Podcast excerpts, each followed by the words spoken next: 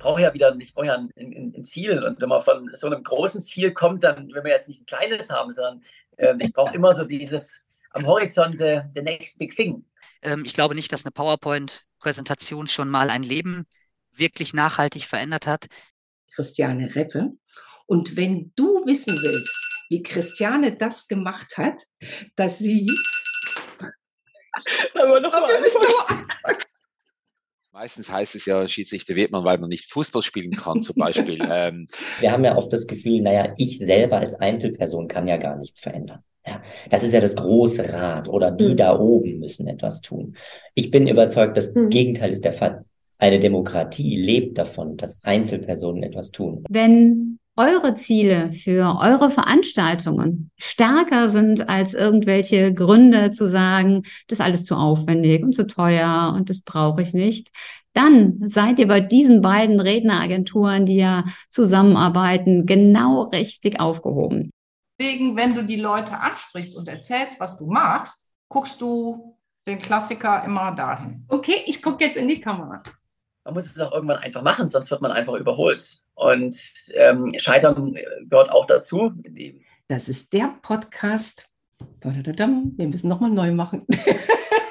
ich habe eine Verlegerin, eine Grafikerin, eine äh, Visualisiererin und eine Lektorin. Das, äh, das ist fantastisch. Dann brauchst du noch eine Agenturchefin und dann ist doch deine Frauenrunde. Ja, genau, ja diese Dinge wirklich mal ausprobieren und aus der Komfortzone herausgehen, um dann festzustellen, naja, es ist eben doch gar nicht so schlimm.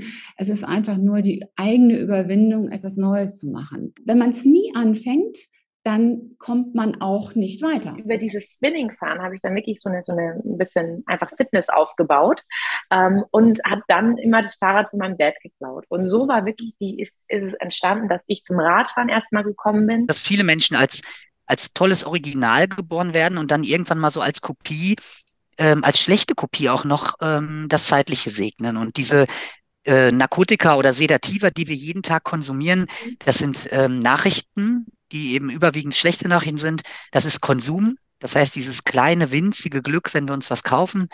Das sind Status, Macht, Ego, das ist gewinnen wollen, das ist sich vergleichen, das ist Aussehen, das sind Likes, das sind Klicks.